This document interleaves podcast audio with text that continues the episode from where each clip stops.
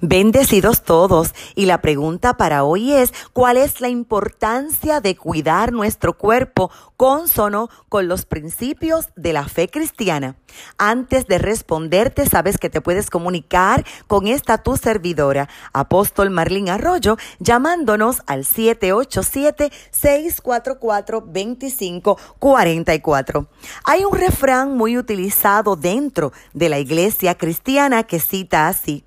El cristiano no bebe ni fuma, pero come, haciendo referencia a que el creyente bajo la gracia tiene el permiso de Dios para comer libremente. Pero entonces nos encontramos que los mismos que predican y citan los versos bíblicos que están en contra de la mutilación del cuerpo, como tatuajes, piercing, entre otros, son los mismos que abusan de su cuerpo alimentándose incorrectamente. La pregunta es, ¿qué dice la Biblia al particular? Efesios 5:29 cita, porque nadie aborreció jamás su propio cuerpo, sino que lo sustenta y lo cuida, así como también Cristo a la iglesia. Cita la primera carta a los Corintios capítulo 6 versos 19 y 20. ¿O no sabéis que vuestro cuerpo es templo del Espíritu Santo que está en vosotros, el cual tenéis de Dios y que no sois vuestros? Pues por precio habéis sido comprados. Por tanto, glorificad a Dios en vuestro cuerpo y en vuestro espíritu, los cuales sois de Dios.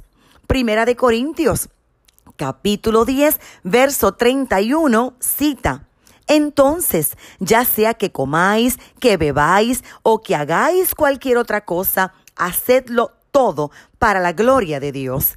Pienso que la mayoría de los cristianos sabe cómo debe cuidarse su cuerpo ejercitándose con regularidad, con dieta saludable, peso saludable, dormir lo suficiente, cepillarse los dientes, usar hilo dental, protector solar, no escuchar música fuerte porque le hace daño a tus oídos. Ahora la pregunta es, ¿por qué el cristiano no le da importancia a cuidarse el cuerpo?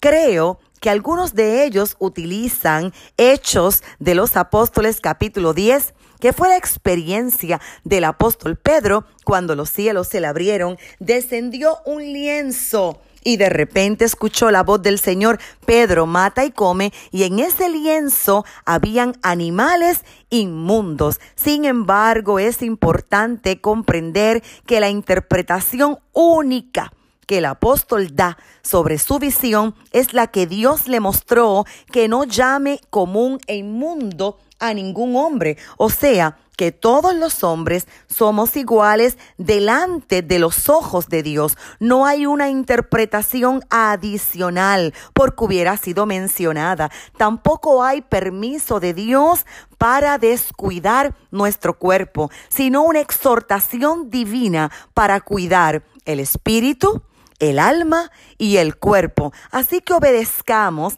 la palabra del Señor y cuidémonos.